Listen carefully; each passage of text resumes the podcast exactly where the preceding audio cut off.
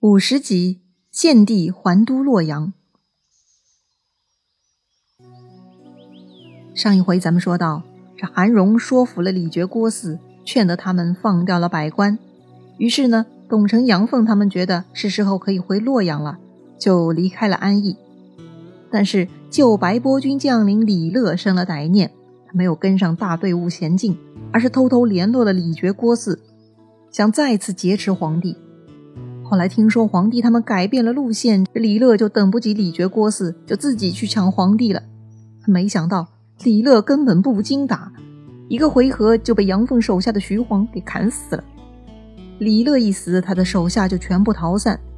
此时李傕郭汜还没来得及赶上，皇帝车驾呢就很快过了奇关，进入了安全地带。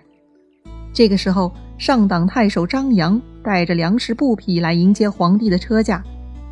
皇帝看到张扬很高兴，封他为大司马，让他屯兵野王。野王呢，就是今天的河南沁阳了。这个伙食改善了，又新添了护驾的随从，献帝呢，终于平安进入洛阳了。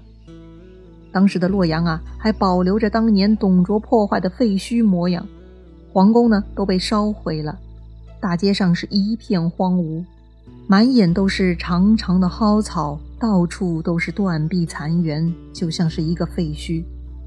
于是，皇帝让杨凤紧急修葺了一个小宫殿，暂时居住。百官上朝呢，都站在长满荆棘野草的旧日皇宫废墟里头。反正之前在茅草屋前都开过朝会，大家都很适应。皇帝呢，还特地改了年号，改新平为建安元年。要说建安这个年号呢。就是东汉的最后一个年号了，一直用到献帝退位，一共二十五年。是的，建安元年，那就是公元一九六年。这一年，皇帝刘协十五岁。这一年呢，还是一个大饥荒之年，庄稼收成都很少。豫州一带呀，又是遭荒的大省，特别凄惨。从前的洛阳居民全部被董卓迁去长安。后来呢，陆陆续续有一些人逃亡到此处安家，如今啊，也只剩几百家了。就在这样的荒年，大家都没有吃的，只能出去剥树皮、掘草根，以此充饥。朝廷官员呢也很凄惨，庄稼欠收又兵荒马乱，当然是征不到赋税的。官员没有俸禄，尚书郎以下呀都得亲自出城砍柴觅食。有不少官员呢，就直接死在了劳作现场。断壁残垣之中啊，到处都有骨瘦如柴的尸体挂在那里。哎，这几乎啊，就是汉末最低谷的年景了。饥荒、战乱，实在可怕，满眼都是苍凉，空气中只有草皮和死亡的味道。此时的洛阳呢，就是一个贫民窟，皇帝啊，活得就像个乞丐。他是吃不上一口热饭，远不如各地的诸侯。那些人还有酒有肉，活得滋润些。本来呢，皇帝在长安就是被李傕郭汜当傀儡，天天受气。这个杨彪想出来好主意，让李傕郭汜内讧，再让曹操进京除贼。可是他为啥只干了第一步，这第二步却没有跟上呢？白白让皇帝受了这么多苦呢？书上没有交代哈。大概实在是通信不方便吧，杨彪几个也没想到事情发展会这么快。这郭夫人的小宇宙能量啊，实在太强大了，几个男人都还没准备好呢，这个女人就成功引发了李傕郭汜大战。好了，现在皇帝和百官都回到洛阳了，是时候该通知曹操了吧？杨彪请示皇帝以后呢，就给曹操发出诏书了。再说曹操，他也听说皇帝一路逃亡。辗转总算回到洛阳了，曹操呢就召集手下商议了啊，看看下一步该如何行动。富有远见的荀彧呢又站出来了，他提议曹操啊，应该赶紧去迎奉天子。为啥呢？这个荀彧啊提到两个典故，一个是春秋时期，当时晋文公对周襄王秦王有功，后来呢周襄王就承认了晋文公的霸主地位。当时周天子就是天下的共主嘛，所以呢，各诸侯也算是臣子。晋文公作为诸侯国的臣子，尊重天子周襄王，这样呢，他才得到了世人的称赞。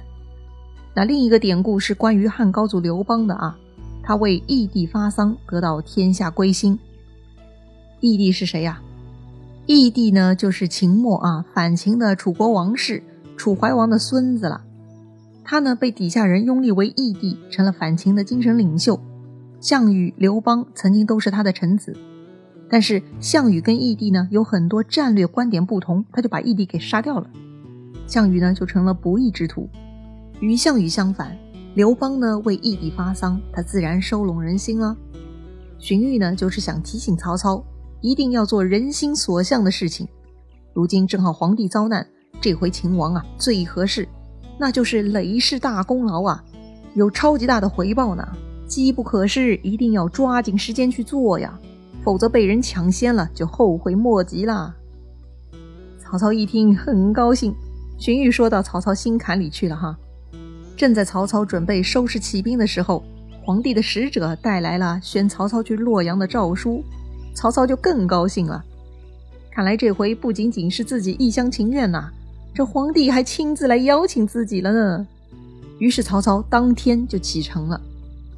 虽然曹操一天都没有耽搁就往洛阳开进，但是皇帝那边又出状况了。那李傕郭汜啊，居然又冲到洛阳来了。本来呢，李傕郭汜觉得皇帝到了洛阳就要出手收拾他们了，但后来他们探听消息，得知洛阳情况如今是非常糟糕，官员们都得亲自出城找吃的。山东其他诸侯也并没有到洛阳供皇帝差遣，看样子朝廷此时想对付李傕郭汜还是有心无力的。既然如此，那必须得抓紧时间，抢在各地军阀之前再度控制皇帝才行啊！所以，李傕郭汜日夜兼程，眼瞅着就要到洛阳了。皇帝得到消息，都快哭出来了。这两个混蛋魔鬼，怎么是阴魂不散呢？怎么就死缠着不放呢？那该如何是好呢？董承就提议了：西面李傕郭汜赶来了，不如咱们就往东面走吧，或许有些生路。皇帝觉得可行。于是啊，当天他们就动身了。哈，皇帝出门当天就能成行，咱们普通人出门旅游还得整理个行李箱啥的，当天出门还很匆忙的，更何况皇帝呢？哎，眼下的皇帝落魄到跟难民没啥两样，一穷二白，根本没有什么随身物品可言，可不就立即出发了吗？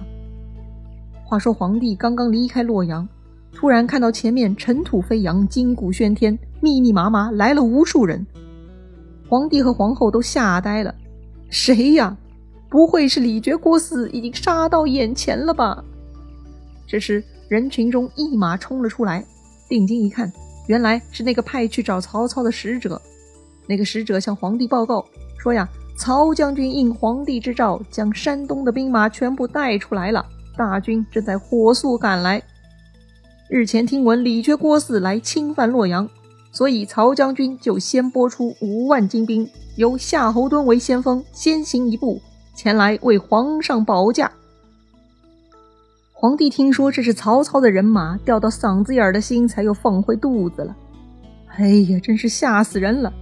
这时夏侯惇带着许褚、典韦等人过来向皇帝行军礼，动作到位，非常尊重。皇帝平日里接触到的军阀。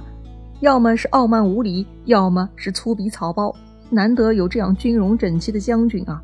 皇帝看到是很欣慰。正在此时，东面又来了一路军队，皇帝赶紧让夏侯惇去探看，发现是自己人。原来啊，是曹操担心夏侯惇抵挡不住李傕郭汜，所以呢，又派出了第二波曹洪、李典、乐进来助阵。于是这三个人呢，也毕恭毕敬来拜见皇帝。皇帝看到他们一个个威风凛凛，对自己又是万分恭敬，啊，就跟那些文臣一样哈。皇帝是十分感慨，说呀：“曹将军真是社稷功臣啊！”果然被曹操算到了。很快，李傕郭汜就赶上来了。幸亏有第二波的加入，这个曹洪跟夏侯惇呢，兵分两路对战李傕郭汜，把他们给打败了，还斩首一万多贼兵。驱逐了李傕郭汜，夏侯惇他们呢，还是建议皇帝先回洛阳吧。毕竟在荒郊野外，连个落脚处都没有，也不合适啊。当晚夏侯惇那些军兵呢，就在城外守护了。第二天，曹操的大部队也赶到了洛阳。曹操呢，将军马驻扎在城外，自己入城去见皇帝，也是特别谦恭啊，远远跪拜于破宫殿的台阶之下。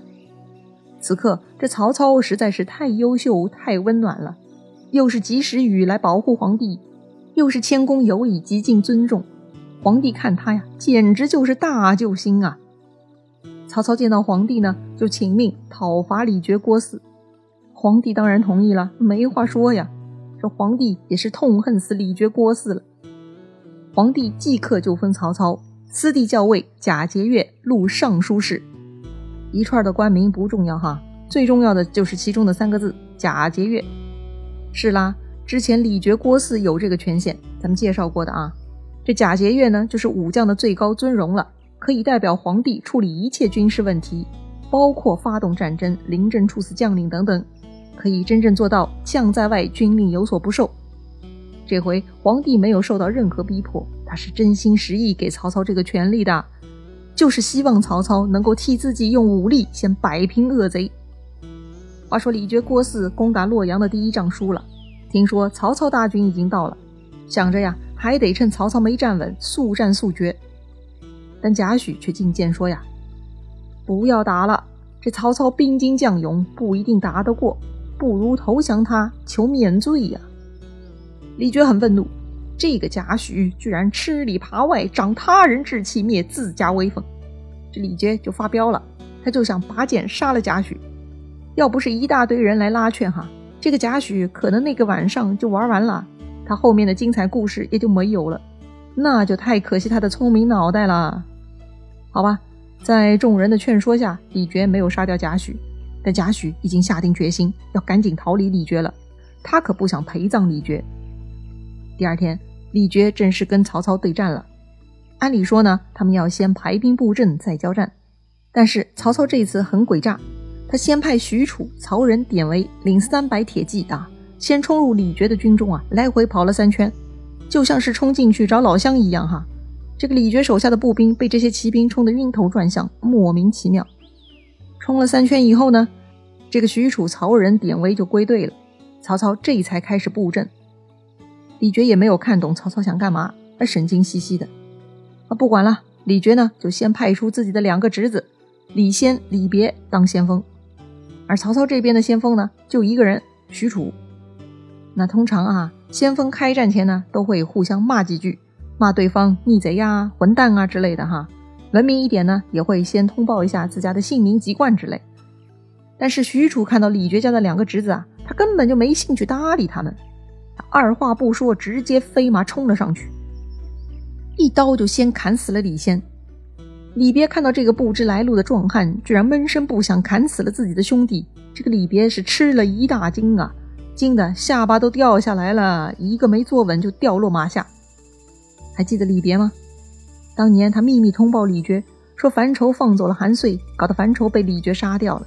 这李别啊，他就是一个小人。此时呢，被许褚吓破了胆。好吧，那许褚就好人做到底。李别，你害怕是吧？从此你就不用害怕了。这个许褚啊，冲上来就把李别的脑袋也给砍了下来。李傕这边死掉了两个先锋，按说这就得完蛋了。但李傕是否还有其他牌可以拿出来呢？这次对战的结果到底如何呢？咱们下回再聊。